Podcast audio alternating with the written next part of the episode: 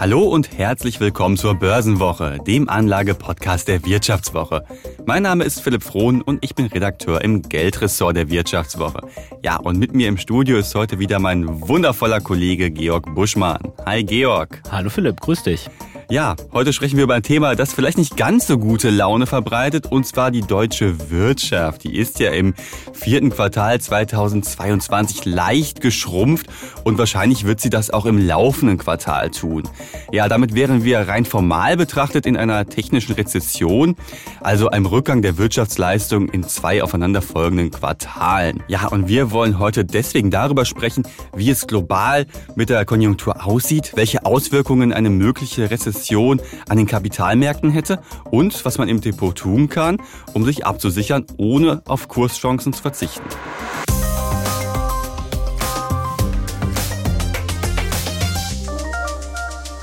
Ja, Georg, ich habe es ja gerade schon gesagt, die deutsche Wirtschaft, die schrumpft und zumindest eine kleine Rezession, die scheint uns ja durchaus bevorzustehen. Und trotzdem steht der DAX ja auf dem höchsten Stand seit einem Jahr und ja auch kurz unterm Allzeithoch. Äh, ja, äh, Georg, wie erklärst du dir da diese doch relativ widersprüchliche Entwicklung, die wir da sehen? Ja, wie erkläre ich mir die? Ähm, hey, du bist ja der große Marktaugur hier der Wirtschaftswoche, dementsprechend muss die Frage ja sein. Das stimmt natürlich, dass es äh, ein Widerspruch ist erstmal auf den ersten Blick. Ähm, aber es ist ja auch so, dass ähm, viele Dinge, die man befürchtet hat, nicht eingetreten sind. Hm. Also bei mir zu Hause in der Wohnung ist es nach wie vor warm, obwohl ich mit Gas heize. Der Kelch ist also zum Beispiel an uns vorübergegangen. Mhm. Obwohl ja alle letztes Jahr noch gesagt haben, okay, die, die Welt geht unter, wir werden kein Gas mehr haben.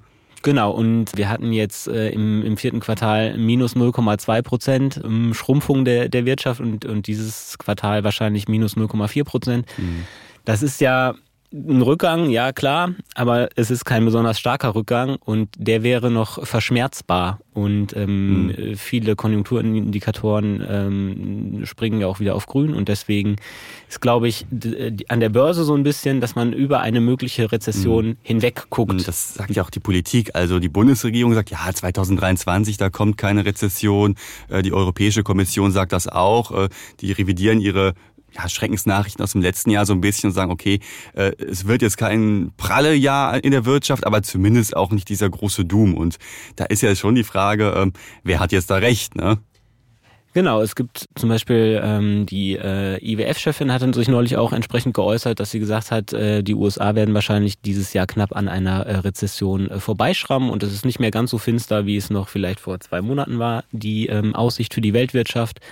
Aber es gibt natürlich auch, auch am Kapitalmarkt Leute, die sagen, okay, der, ähm, es wird eine Rezession kommen, wie tief die ausfällt, müssen wir mal schauen, aber es ist auf jeden Fall eine Gefahr, die man ähm, auf dem Zettel haben muss. Mhm. Ob das letztendlich so kommt oder nicht, weiß natürlich ähm, Ist halt so keiner. Blick in die Glaskugel wie immer, ne? Das muss man hier, glaube ich, in, in dieser Folge besonders an, an den Anfang stellen, dass es natürlich mhm. auch anders kommen kann. Also dass, dass auch eine Rezession entweder sehr mild ausfallen kann oder mhm. äh, gar nicht ähm, eintritt, zumindest mal global. In Deutschland ist es relativ wahrscheinlich, dass mhm. es zumindest eine ganz eine milde Rezession gibt. Mhm. Aber klar, wir bewegen uns da in der Unsicherheit und ähm, deswegen mhm. ist das, äh, sollte man das auf jeden Fall nicht für gegeben hinnehmen. Mhm. Wenn wir uns ja auch mal anschauen, äh, was an den, no in den Notenbanken passiert, da scheint ja auch schon hinsichtlich der Inflation zumindest so der Peak erreicht zu sein. Also ne, so das Schlimmste, sagen ja viele, haben wir überwunden, so die Inflationszahlen, die gingen ja auch zuletzt zurück.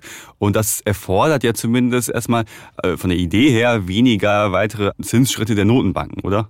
Ja, die Inflation also klar, hat die wahrscheinlich ihren Höhepunkt gesehen, aber sie ist ja auch noch nicht da, wo sie hin soll. Bei den zwei Prozent sind wir noch nicht so ganz angelangt, da, da wie die, die EZB sich vorstellt. Genau, da haben die Notenbanken ja sehr deutlich gemacht, dass sie noch weitere Zinsschritte gehen, zumindest noch eine, eine Zeit lang. Und damit werden natürlich die äh, Finanzierungskonditionen für den privaten Konsumenten, also für dich wird ja zum Beispiel auch teurer ein Auto zu leasen, wenn der, wenn die Zinsen steigen. Mhm. Also wie, wie gut, dass ich höchstens ein, ein, Fahrrad kaufen würde und kein Auto leasen, aber ja, genau, das betrifft aber, natürlich viele, auch Immobilien, ne, da haben wir auch einen krassen Zinsanstieg gesehen. Und genau, und das betrifft natürlich auch die äh, Unternehmen, wenn die sich teurer bei ihren Banken refinanzieren müssen. Ähm, dann hat das mhm. natürlich eine, eine Bremswirkung und es ist ja typischerweise so, dass die Bremswirkung, die die Notenbanken mit ihrer Zinspolitik machen, äh, zeitverzögert wirkt. Kommt also jetzt nicht, äh, EZB hebt den Leitzins nochmal an und dann... Äh, und zack ist die Rezession da. Nein, das ist äh, tatsächlich so, dass es äh, ja einfach graduell hm. äh, wirkt. Also die Rezession, die, die lügt so ein bisschen um die Ecke immer und kommt jetzt nicht direkt äh, wie so ein Exhibitionist, der dann auf einmal seinen Mantel aufmacht, oder? Es ist ein eigenartiger Vergleich. Dafür bin ich bekannt, aber das äh, Bild der, der, exhibitionistischen Rezession kam mir gerade so in den Sinn. Ja, okay. Das nehme ich so hin. ähm, jedenfalls äh, ist es nicht so, dass äh, wenn, wenn die Zinsen äh, jetzt erhöht worden sind, dass das zack sofort eine, mhm. eine wirtschaftliche Auswirkung hat, sondern das kommt mit der Zeit. Mit der Zeit, was Und, heißt das also, dass wir jetzt in zwei, drei, vier Quartalen vielleicht erste Auswirkungen sehen, weil jetzt gerade sind die Finanzierungen noch gesichert oder wann Die allerersten Auswirkungen siehst du natürlich schon, dass sich das Zinsniveau verändert mhm. hat gegenüber von vor einem Jahr. Du hast ja auch in der Realwirtschaft schon ähm, an der einen oder anderen Stelle, zum Beispiel im Technologiesektor, große äh, Stellenabbauprogramme. Das mhm. hängt ja auch damit zusammen, dass es ähm, insgesamt wirtschaftlich ein bisschen schwieriger geworden ist. Mhm. Aber dass sozusagen dieser sehr hohe Leitzins, den wir im Moment haben, drei Prozent in Europa und fast fünf Prozent in den USA, dass der so komplett in der Wirtschaft ankommt, das wird sicherlich noch zwei, drei Quartale dauern. Hm. Ja, in den Unternehmensgewinnen sieht man das ja bis jetzt auch noch nicht, wenn man sich mal so den DAX äh, anschaut. Da sah es an der Gewinnfreund ja zuletzt gar nicht so übel aus, wenn man mal genau. ehrlich ist. Ne? Also das wird dann noch etwas dauern, bis jetzt äh, die Zinsen durchschlagen, das bis auch die Konsumzurückhaltung bei den Verbrauchern äh, mehr ankommt. Ne? Das ist natürlich auch ein Grund dafür, dass, ähm, dass der DAX grundsätzlich gut dasteht. Ne? Man hat diese, diese Erleichterung, dass es nicht so schlimm gekommen ist wie befürchtet und die Unternehmen verdienen relativ gut und ähm, genau. Nichtsdestotrotz ist es so, dass äh, eine, eine sehr optimistische Sicht der Dinge vielleicht ein bisschen unterschätzt, mhm. dass da ja vielleicht doch noch ein, ein äh, wenn der Zyklus an sein Ende kommt, dass es dann vielleicht doch noch einen Wirtschaftsabschwung mhm. gibt und der auch an den Kapitalmärkten Folgen haben könnte. Genau, und das ist dann ja wie, wie so eine Versicherung ja auch im Prinzip, die man sich so ein bisschen ins Depot ja auch reinbauen sollte. Ist ja, wenn ich jetzt, äh, wenn mein Haus abbrennt, dann schließe ich ja auch nicht im Nachhinein äh, die Versicherungen ab, sondern würde das klugerweise vorher machen, weil sonst bringt es sehr, sehr wenig, wenn mein Haus abgefackelt ist. Genau, also was, was ich sozusagen äh, besprechen möchte, ist, äh, wie kann ich so ein bisschen mich darauf vorbereiten, darauf einstellen. Es geht gar mhm. nicht darum, äh, das komplette Depot über den Haufen zu werfen und also, alles in Gold zu stecken. Also keine Panik. Sondern ähm, vielleicht ein bisschen darüber nachzudenken, was kann man tun, wenn man ähm, davon ausgeht, dass es eine Rezession gibt, die, die größer wird oder schlimmer wird, als das mhm. im Moment ähm, absehbar ist. Mhm. Das heißt also, man soll sich gewisse Branchen vielleicht ja auch ansehen und wenn man sich mal, ich, äh, neu, neuerdings kam so eine Studie, die einfach mal äh, europäische Verbraucher gefragt hat, okay, wo wo spart ihr denn? Und dann kam an erster Stelle Reisen und Unterhaltung. Und dann tatsächlich mit 40 Prozent, also 40 Prozent der Deutschen zum Beispiel sparen auch noch beim Essen tatsächlich. Äh, Mache ich selber. Ich hole jetzt tatsächlich nicht mehr den, äh, die einzelnen kleinen Quarkpackungen, Magerquark, sondern hole die großen. Das ist äh, ein großer, ein großer Hebel in unserer Haushaltskasse. Äh, auf jeden Fall ne, Reisen, Unterhaltung und auch äh, teilweise Konsumgüter. Aber das zeigt ja schon so ein bisschen auch an, wo man vielleicht drauf schauen sollte als Anleger, wenn jetzt gerade so die ich sag mal, verzichtbaren Sachen auch äh, unter den Einsparungen fallen. Ne? Ja, Reisen und Unterhaltung, da wäre ich sofort dabei. Bei den Konsumgütern kannst du natürlich nicht äh, unendlich äh, sparen. Du kannst ein bisschen, also das nee, sieht man ja glaube Gegessen auch, wird, glaube ich, immer. Das sieht man auch bei den ähm, Geschäftszahlen von Unilever, dem britischen Konsumgüterkonzern. Mhm. Äh, das gehört alles zu, Langnese. Langnese, Domestos, ah, für die Freunde der äh, Kloreinigung. ähm, also haben ganz viele äh, Markenprodukte und Markenprodukte sind natürlich ein bisschen teurer als äh, Eigenmarken von Drogerieketten mhm. oder Lebens- äh, oder Supermärkten. Und äh, das macht, glaube ich, ähm, Unilever schon ein bisschen zu schaffen. Das hatte man jetzt auch in, in etwas schwächeren Zahlen gesehen. Mhm. Genau, also äh, das ist aber anders als es ist ein weniger starker Effekt als den als man den hat bei ähm, absolut verzichtbaren äh, Gütern wie zum Beispiel Unterhaltung. Mhm, genau, also Ne, vielleicht sollte man dann darauf schauen und äh, nicht äh, TUI oder sonst was äh, hinzukaufen, sondern wirklich eher sich auf Branchen fokussieren, die man dann auch wirklich, die essentiell sind fürs Leben, so nach dem Motto. Ja. Genau, und ich hatte ja schon gesagt, es geht nicht darum, sozusagen jetzt das Depot total umzuschmeißen, mhm. aber wenn ich jetzt eine neue Aktie mir kaufe und mir überlege, mein Basisszenario ist jetzt eher, eher äh, ein bisschen pessimistischer, dann würde ich ähm, schon drauf gucken, dass ich keine Unternehmen äh, habe, die ohnehin irgendwie in wirtschaftlichen Schwierigkeiten stecken, äh, Unternehmen habe. Das ist ja vielleicht generell eine ganz gute Empfehlung. Naja gut, es kann ja sehr, äh, die sind ja in der Regel niedrig bewertet und wenn sie sich erholen, ähm, dann, mhm. dann ist da ja ein großer Hebel drauf. Ich glaube Erholung nur, ist aber schwierig, wenn das Umfeld, wenn das Umfeld ja nicht so ganz pralle ist, ist. Dann ist es äh, für angeschlagene Unternehmen, die finanziell nicht so super dastehen, äh, mhm. natürlich gefährlich und die würde ich dann in einer solchen Situation als Anleger eher meiden. Mhm. Das gleiche gilt für Unternehmen, die äh, also die klassischen Wachstumsunternehmen, die halt auf Kapital angewiesen sind. Das mhm. ist natürlich nicht so gut, wenn das Kapital teurer und knapper wird. Das hat man ja letztes Jahr schon gesehen. Wir haben es ja gerade schon angesprochen. Die ganzen Tech-Werte haben ja massiv an Wert verloren und wenn jetzt die Konjunktur auch noch noch sich eintrübt, ist das natürlich auch nicht so ganz förderlich für die Kursentwicklung von Big Tech. Von Small Tech vor allem. Von, ja, also. ähm, genau, die, die großen äh, profitablen Tech-Firmen sind jetzt im Moment an der Börse auch sehr betroffen, das stimmt, aber äh, operativ, glaube ich, mhm. ist da mehr Wasser unterm Kiel als bei vielen kleineren. Mhm. Wie sieht's denn ja. aus mit so Unternehmen wie, keine Ahnung, Coca-Cola, also die ja schon eine gewisse Preissetzungsmacht haben? Also viele gehen ja nicht äh, zum Discounter um die Ecke und holen dann äh, die No-Name-Cola, weil sie vermeintlich nicht so geil schmeckt wie eine Coca-Cola. Ob das stimmt, mag ich jetzt nicht zu beurteilen, aber äh, Coca-Cola und Co. haben ja schon eine gewisse Preissetzungsmacht. Wie erfolgreich kann das denn in äh, konjunktursensiblen Zeiten sein? Ja, sehr erfolgreich. das kann man, äh, kann man kurz machen. Klar sind ähm, Konsumgütermarken mit, mit einfach großer Bekanntheit, die lange am Markt sind, äh, haben da natürlich einen, einen Vorteil und äh, können länger hohe Preise durchsetzen, als das vielleicht eine neue Cola-Marke kann, die noch nicht so bekannt ist und darauf angewiesen ist, ähm, Marktanteile mhm. zu, zu gewinnen. Weil also das Geschäft an sich ist ja nicht besonders hat ja keine besonders hohe Eintrittshürde, sondern lebt allein davon, dass, dass man eine Markenbekanntheit hat. Und wenn ich jetzt eine neue Cola gründe, dann habe ich erstmal Schwierigkeiten gegenüber den etablierten Marken. Es gibt ja nicht nur Coca-Cola. Nee, nee. Ich könnte auch sagen, natürlich Pepsi ja, an der Stelle. Wir ähm, haben da jetzt keine Präferenzen. Also genau. klar sind die da äh, eher jetzt für prädestiniert. Sind ja auch viele Anleger und wahrscheinlich auch viele unserer Hörerinnen und Hörer ja auch in ETFs unterwegs. Was bedeutet das denn, wenn ich jetzt so einen klassischen MSCI World bespare, wo ja ne, 1500 Unternehmen drin sind, viele aus dem Tech-Sektor?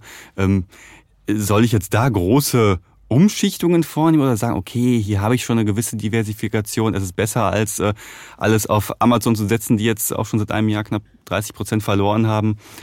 Also wenn ich jetzt ganz langfristig unterwegs bin, würde ich gar nichts machen, das ist klar. Ähm, aber man kann natürlich so ein bisschen überlegen, äh, wenn ich doch etwas sensibler bin für Kursveränderungen, äh, dann kann man auch mit ETFs, da kann man sich ja überlegen, wenn man jetzt einen Sparplan laufen hat, okay, ich packe jetzt vielleicht mal einen äh, etwas größeren Teil des monatlichen Sparplans eher in defensive Anlagen, zum Beispiel in äh, langlaufende Staatsanleihen und ein bisschen weniger in den Aktienteil, ähm, um da ein bisschen Rebalancing zu betreiben, wenn das, ähm, ja, wenn ich einfach das Gefühl habe, okay, ich bin jetzt vielleicht ein bisschen, äh, bewege ich mich weg von meinem eigen, eigenen Komfortgefühl, mhm. was die, was die äh, Volatilität mhm. angeht, kann man natürlich ein bisschen ähm, defensivere mhm. Anlageklassen reinmixen. Mhm. Genau, also es geht ja nicht darum, irgendwas panisch zu verkaufen, sondern äh, das Depot vielleicht so ein bisschen nachzujustieren, wenn man äh, sich wenn gegen man, eine mögliche Rezession absichern wenn man, möchte. Äh, genau, wenn man sozusagen, ich würde das vor allem machen für Neuinvestitionen und jetzt nicht sagen, ich schmeiße Aktie XY dringend raus oder ETF XY. Das, ähm, also Hektik ist ja der schlimmste Anlagefehler oder, oder ähm, hin und her macht Taschen leer, ist ein blöder Spruch, aber, aber stimmt immer wieder. Das stimmt halt. Ähm, deswegen, genau, an dieser Stelle nochmal der Hinweis, es geht nicht darum, äh, irgendwie total panisch zu werden und äh, mhm. da irgendwie hektisch hin und her zu traden. man kann sich so ein paar Sachen überlegen, die man ja vielleicht noch mit ins äh, Depot aufnimmt, gerade ja in diesen Zeiten, die einfach so ein bisschen so ein Stabilitätsanker ja sind. Und du, Georg, bist ja unser großer Wirtschaftswoche Anleihefreund, was sich ja auch durchaus auszahlt momentan. Ich meine, ja klar, die Kurse von Anleihen sind ja im letzten Jahr kräftig abgerauscht, aber dafür die neu ausgegebenen Anleihen, das lohnt sich ja schon, auch wenn die äh, die Coupons ja auch seit Oktober wieder ein bisschen runtergegangen sind. Äh, aber trotzdem stehe ich ja mit einer Anleihe viel besser da als jetzt noch vor anderthalb Jahren. Das stimmt, die Chance, das Chance-Risiko-Verhältnis von Anleihen hat sich halt äh, sehr gebessert, weil man überhaupt wieder Zinsen hat. Und vor anderthalb Jahren war es so, dass Anleihen quasi oder sichere Anleihen quasi unverzinst waren. Und sobald äh, der Marktzins sich ein bisschen nach oben bewegt, hattest du natürlich ein enormes Kursrisiko. Deswegen sind Anleihen ja letztes Jahr auch so krass abgeschmiert. Mhm. Das ist jetzt, wo Anleihen wieder Rendite bringen, nicht mehr so gegeben. Ähm, jetzt sind die Marktzinsveränderungen, selbst wenn, wenn der Zins nochmal um, um äh, Prozentpunkt steigt, ist, der, ist die Veränderung in den Kursen nicht mehr so krass, wie das jetzt letztes Jahr der Fall war. Mhm. Und wenn ich ja sowieso die Anleihe bis zur Fälligkeit halte, dann kann mir das ja auch sowieso relativ egal sein, wie sich der, der Kurs ja auch entwickelt. Ja gut, dann entstehen dir natürlich äh, Opportunitätskosten. Wenn ich jetzt eine Anleihe kaufe mit einem Prozent Rendite und der Marktzins steigt auf drei Prozent, dann bin ich ja bis zum... Äh, Klar, aber ja den, den einen Prozent, den, den kriege ich ja erstmal. Die, die, genau, die, das eine Prozent, das bekommst du und das bringt dir einfach eine gewisse Stabilität mhm. natürlich in deine Wertentwicklung. Mhm. Ähm, Zumal es ja auch nicht rein. mehr ein Prozent ist. Also es gibt ja äh, für viele Unternehmensanleihen drei, vier Prozent, die jetzt auch eine gute Bonität haben. Sogar Staatsanleihen gibt es ja schon. Ja, ja, inzwischen ist das so. Aber bei mir, ich habe ja zum Beispiel äh, schon relativ früh damit angefangen, ein paar Anleihen zu kaufen. Und die, die ich am Anfang gekauft habe, hatten natürlich noch Renditen, weiß ich nicht, 0,5 oder 1 Prozent. Mhm. Und äh, die halte ich jetzt bis zum Laufzeitende, aber damit habe ich natürlich eine geringere, eine geringere Rendite erzielt, als ich hätte erzielen können, wenn ich jetzt eine, äh, ein bisschen länger gewartet hätte mit dem Kauf. Das mhm. muss man natürlich auch dazu sagen. Was sich bei Anleihen, äh, glaube ich, verändert hat im Bezug auf Laufzeiten, ist, man kann bei einer Rezession, würde man eher in, in längere Laufzeiten gehen.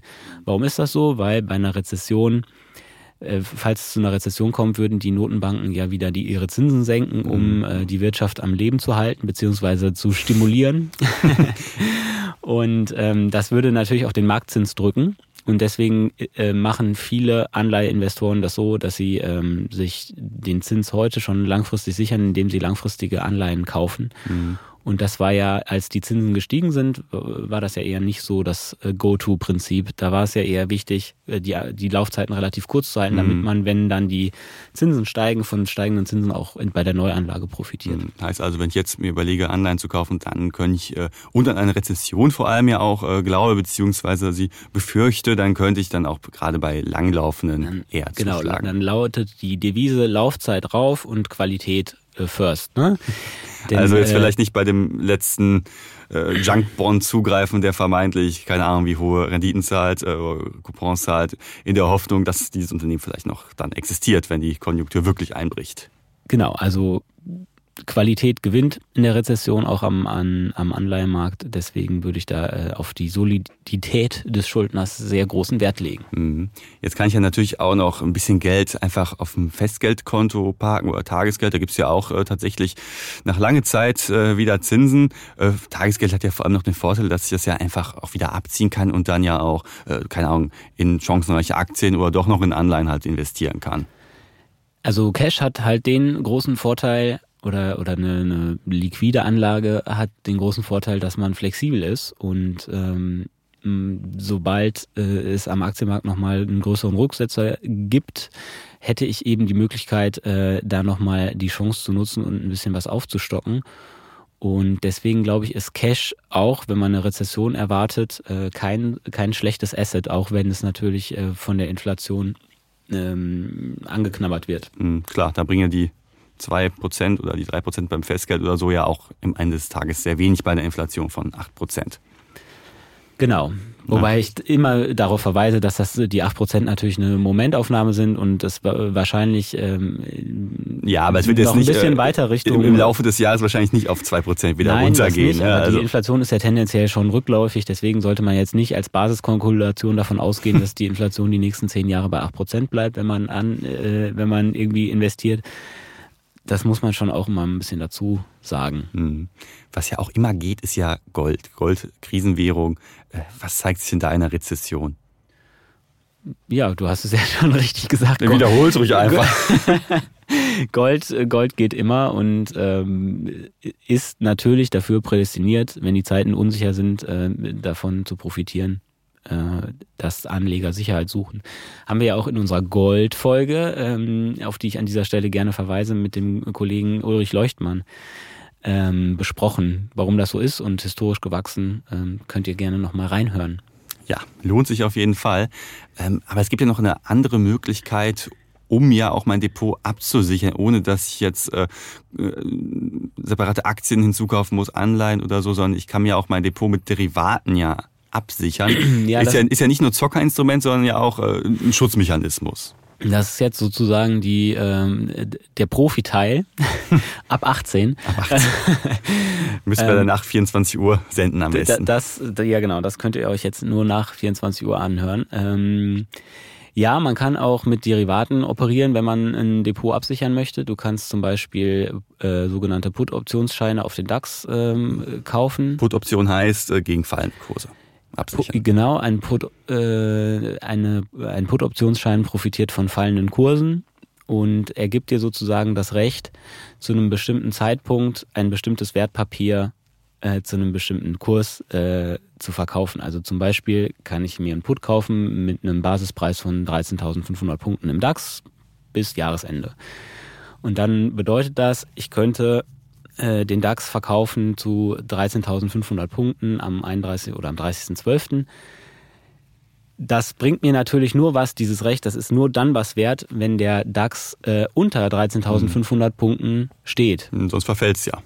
Sonst äh, hat es keinen inneren Wert. Mhm. Ja, dann, äh, wenn ich äh, das Recht habe, den DAX zu 13.500 Punkten zu verkaufen, der DAX aber bei 17.000 Punkten steht, dann ähm, ja, würde ich das in der Regel eher nicht tun. Mhm. Aber wenn er bei 10.000 Punkten steht, dann habe ich natürlich äh, einen schönen, ähm, äh, eine, eine schöne Upside sozusagen auf diesem, auf dieser Geschichte. Mhm. Es ist aber auch so, dass ja auch äh, bis zur Fälligkeit, bis zum äh, Stichtag ja auch sich das Derivat ja auch im Kurs bewegt. Heißt also, genau, da kann ich ja zwischenzeitlich auch ganz schön mit auf die Schnauze fallen, falls es zur Rallye kommt. Ist sehr, ähm, Derivate sind oft oder oder Put-Optionsscheine sind natürlich oft sehr äh, volatil.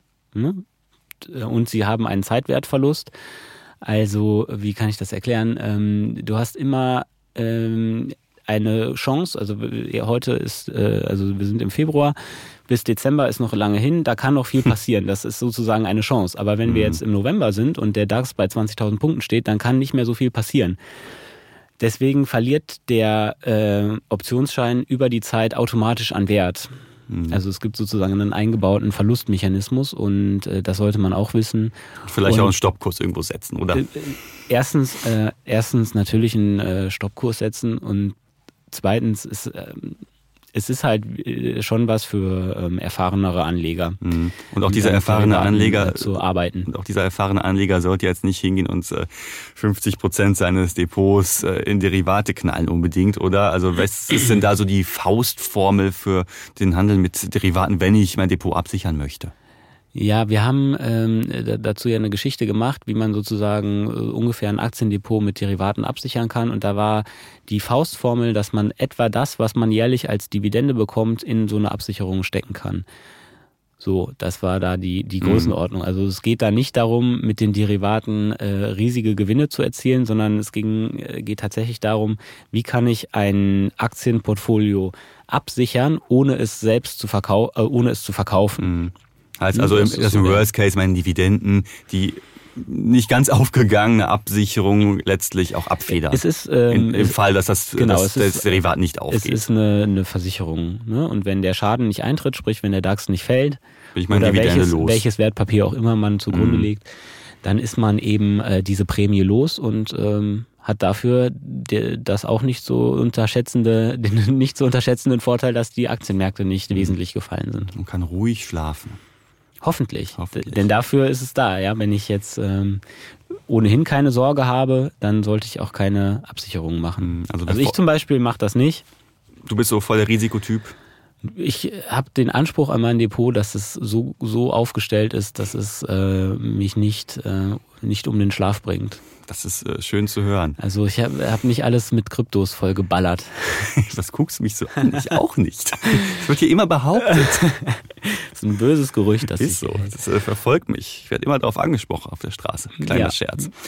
Nee, aber vielleicht auch noch ein guter Zeitpunkt, jetzt auch so zum Ende hin mal auf unseren Risikohinweis äh, auch einzugehen. Ne? Wir haben jetzt viel darüber gesprochen, wie man sein Depot in äh, konjunktursensiblen Zeiten aufstellen könnte, wie ich es absichere. Äh, aber das alles ist jetzt natürlich keine Anlageempfehlung. Ähm, wenn ihr Entscheidungen am Kapitalmarkt trefft, dann informiert euch vorher, wägt eigene Chancen und Risiken ab. Und genau, wir können da keine Haftung übernehmen, falls das mit der Absicherung doch nicht geklappt und hat. Und ich sage es auch nochmal explizit, ob eine Rezession kommt oder nicht, das, das weiß im Moment, äh, glaube ich, niemand ganz sicher. Und auch nicht, und, wie sie um die ähm, Ecke kommt, eher klein oder doch eher wie der Exhibitionist. Wie sie um die Ecke kommt, also ähm, ist natürlich die ganze Geschichte ähm, mit Unsicherheit behaftet. Ich persönlich halte das übrigens für einigermaßen wahrscheinlich, dass es nochmal eine, eine etwas deutlichere Rezession gibt. Also nicht die 0,2 Prozent Minus oder so, sondern schon, nee, schon ein bisschen. Schon so ein bisschen. Schon so ein ähm, bisschen. Der Anleihemarkt zeigt das ja im Moment äh, auch an. Da gibt es so ein schönes Wort, ne? die inverse die Zinskurve. Die inverse Zinskurve, genau, das ist ein Phänomen. Wie schön, dass wir es am Ende der Folge noch erwähnen. ja. Beste kommt zum Schluss. Ne? Das Beste zum Schluss, genau. Ähm, in den USA sind die äh, kurzfristigen Renditen deutlich höher als die langfristigen. Und ähm, das ist eine Sondersituation am Anleihemarkt, das ist normalerweise umgekehrt. Und ähm, genau. Das ist ja auch das mal so ein so ein klassischer Rezessionsindikator. Genau, war in den 90ern ja auch schon mal irgendwann so. Ne? Das, äh das hat eigentlich ähm, immer ganz gut funktioniert. Mhm. Ähm, deswegen, also auch mit zeitlichem Verzug. Es ist nie so gewesen, dass die Zinskurve Kurve invers war und dann direkt die Rezession kam. Aber äh, wenn die Zinskurve so deutlich invertiert war, wie sie das im Moment mhm. ist, dann gab es immer eine Rezession. Und ähm, ich, meine persönliche Vermutung ist, wie gesagt, ich kann mich da äh, irren, ähm, dass der Anleihemarkt da äh, auch heute wieder eine ganz gute Signalfunktion hat. Gucken wir in einem Jahr nochmal, ob äh, Kollege Buschmann ja, da wieder recht hatte. Auf jeden Fall auf Wiedervorlage. Ähm, und wie gesagt, ich kann mich da auch täuschen. Dass ja bin ich sicher nicht frei von. Ja, und äh, wer dazu noch mehr wissen möchte, da hast du ja mit den Kollegen aus dem Geldressort unter anderem ja auch eine wunderbare Geschichte in der äh, letzten Vivo-Ausgabe ja auch geschrieben zum Thema das böse R-Wort und wie ich ja mein Depot dagegen absichere. Also ja, genau. Da, da geht es nochmal etwas ausführlicher über da das, was wir, das hier besprochen haben. Mal ähm, schön aufgedröselt, auch mit Tabelle und Wertpapieren, die einer Rezession trotzen sollten, beziehungsweise besser laufen sollten als der Markt kann natürlich nicht erwarten, dass in einer Rezession äh, Wertpapiere sensationelle Zuwächse ähm, erreichen. Ähm, aber, aber genau. zumindest wird es nicht ganz so schlimm wahrscheinlich mit denen. Es sollte, sollte ähm, eine, eine stabile Aufstellung sein, wie man die hinkriegt. Das beschreiben wir in der Geschichte. Ja. Und noch an euch eine kleine Bitte, liebe Hörerinnen und Hörer. Wir wollen ja immer wissen, was machen wir hier im Podcast gut, was ist verbesserungswürdig. Und da wären wir natürlich dankbar, wenn ihr uns eure Meinung kundtut, und zwar auf vivo.de slash Zufriedenheit. Und den Link zu dieser Umfrage, den findet ihr auch unten in den Show Notes. Ja, und damit sagen wir vielen Dank, dass ihr heute wieder dabei wart. Hat uns gefreut und ich hoffe, euch hat die Folge auch gefallen. Wir sagen damit Düsseldorf aus Düsseldorf. Ciao, ciao.